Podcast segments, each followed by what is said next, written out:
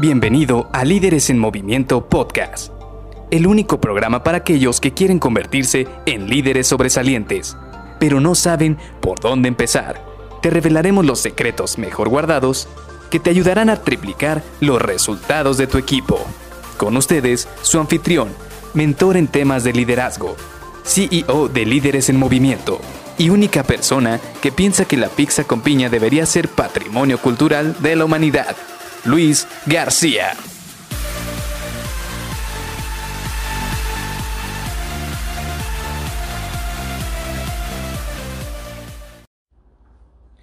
Tengo ganas de ir al cine. Ok, pero ¿qué película? ¿Qué horario? ¿Qué cine? ¿Y con quién vas a ir? Hola, ¿qué tal? Soy Luis García y te doy la bienvenida a Líderes en Movimiento Podcast. Y hoy vamos a seguir con esta serie de episodios en los cuales vamos a abordar las partes básicas o los puntos básicos que tenemos que atender a la hora de que trabajemos en un proyecto. Y sí, un proyecto puede ser algo tan simple, tan cotidiano y tan sencillo como ir al cine.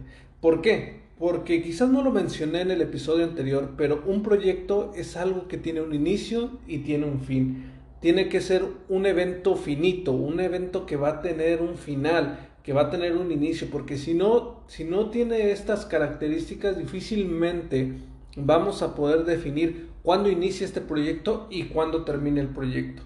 ¿Y por qué es importante que aclaremos esto en este momento? Primero, porque lo primero que tenemos que saber a la hora de definir un proyecto es qué es lo que queremos lograr, qué es eso que tenemos que alcanzar o que tenemos que hacer con este proyecto. Es por ello que la primer la primer fase a la hora de platicar un proyecto es identificar cuáles son los alcances de este proyecto. Por ejemplo, en qué momento va a iniciar y de qué manera va a terminar formalmente este proyecto.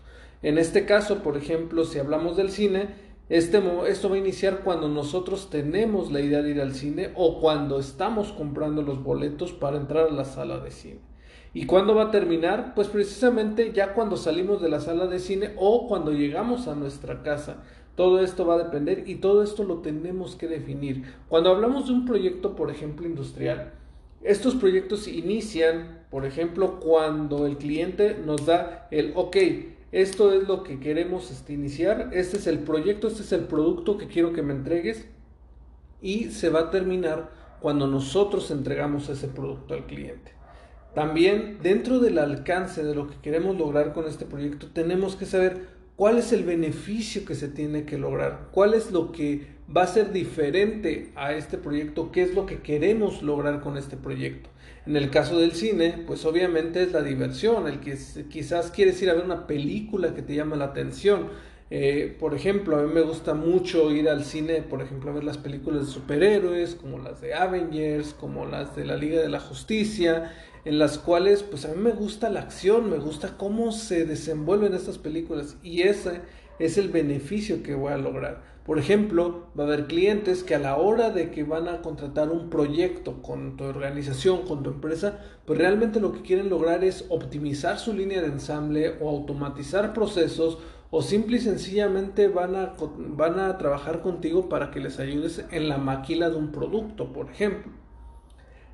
Dentro de este alcance, también tenemos que saber si van a haber alguna restricción para nuestro proyecto. Por ejemplo, si vamos al cine o queremos ir al cine y, por ejemplo, tenemos, no sé, 10 dólares para ir al cine, que para esta vez estamos cortos de presupuesto y solo tenemos 10 dólares pues entonces quizás solamente te va a alcanzar para un boleto para ti y te vas a ir en colectivo o te vas a ir caminando a una sala de cine muy cercano.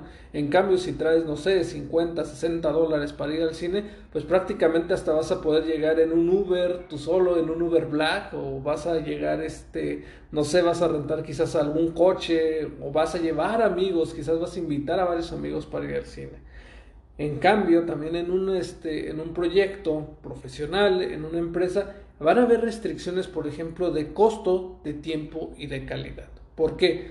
Porque quizás este proyecto se vendió de una cierta cantidad, no sé, digamos 100 mil dólares, y de esos 100 mil dólares tiene que existir una ganancia para la organización. Quizás están diciendo, tiene que existir un 20% de ganancia, un 10% de ganancia. Y de ahí de esos 80 o 90% que te queda de presupuesto, se tienen que gastar otras cosas. Se tiene que invertir en otros gastos, por ejemplo, en mano de obra, en componentes, en dónde va a ser la locación donde se va a crear el producto. Entonces, estas restricciones las tienes que tener muy en cuenta. También tienes que tener restricciones como el tiempo. Por ejemplo, que este proyecto va a iniciar en enero y se va a terminar en julio y todo este tiempo lo tienes que tener muy bien considerado para que tú puedas planificar de buena manera las acciones que vienen después.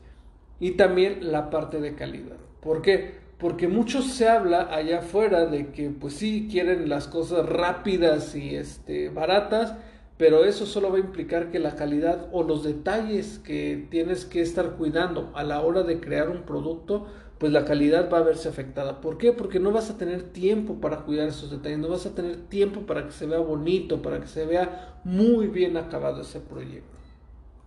Ahora, la primera parte dentro de este proyecto a la hora de definirlo es el alcance. La segunda parte son los riesgos. ¿Por qué? Porque los riesgos es una parte fundamental que tienes que ver desde el inicio de un proyecto, desde la fase que estás en este momento viendo todo el proyecto en su máxima, como en, de alto nivel, es decir, de manera muy, muy grande, como si estuvieras viendo el big picture, le dicen en Estados Unidos, la fotografía completa. Y tienes que ver posibles riesgos que pueden existir. Por ejemplo, a mí me gusta platicar, ya ahorita que estamos después del 2020, uno de los posibles riesgos ahora que va a ocurrir con todos los proyectos es posiblemente una sopa de murciélagos.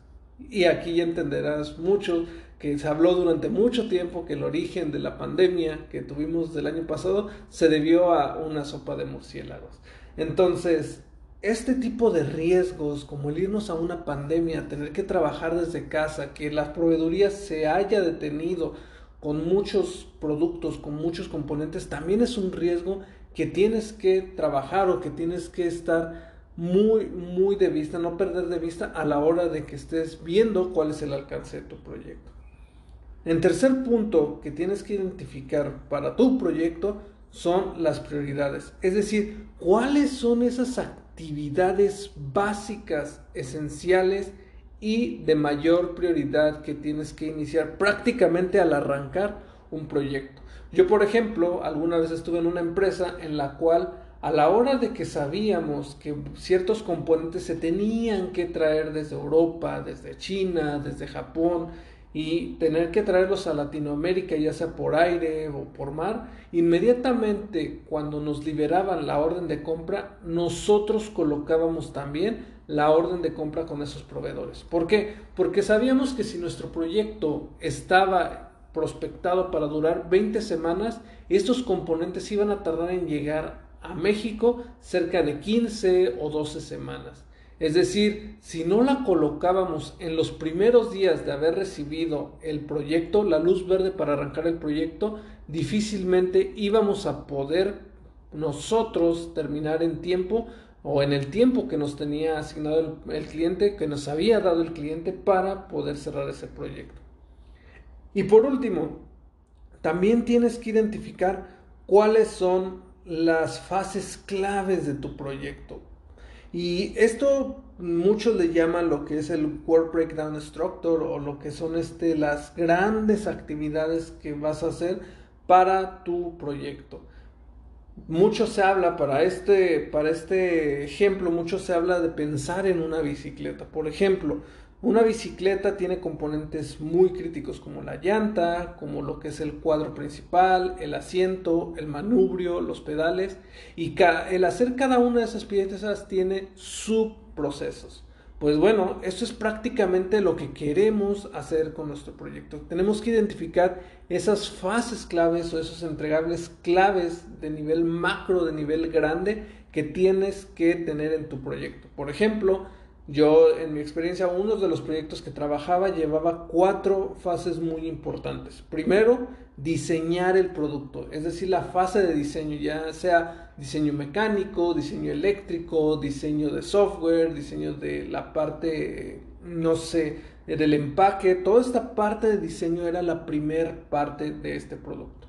La segunda fase era la manufactura de los productos, es decir, tener que manufacturar las piezas que se diseñaron previamente.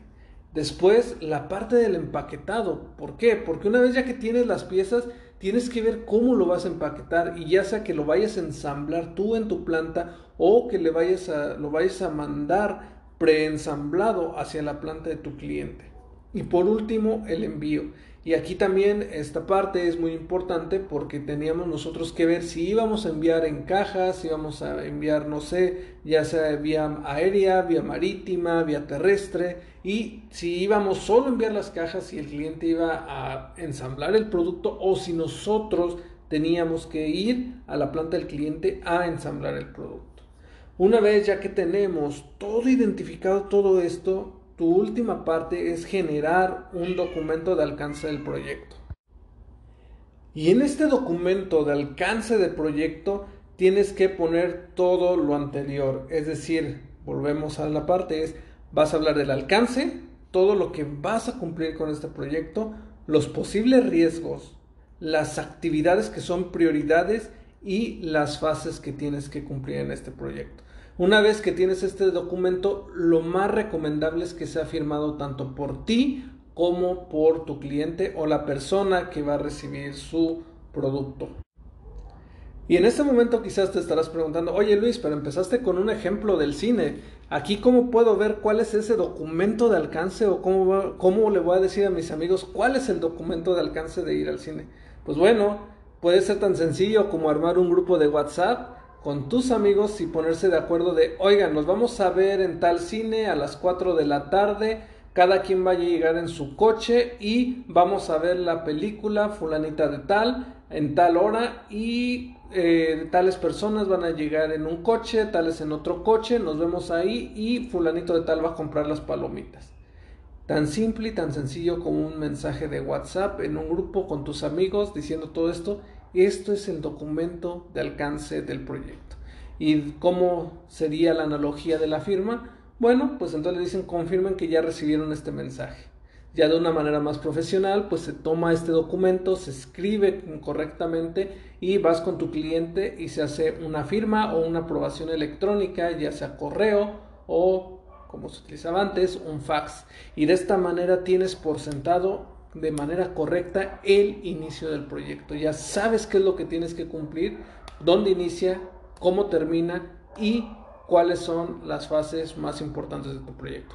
Te lo dejo para que lo pienses y te veo el día de mañana en la, en la siguiente parte de los componentes básicos para poder gestionar un proyecto de manera correcta. Bye bye.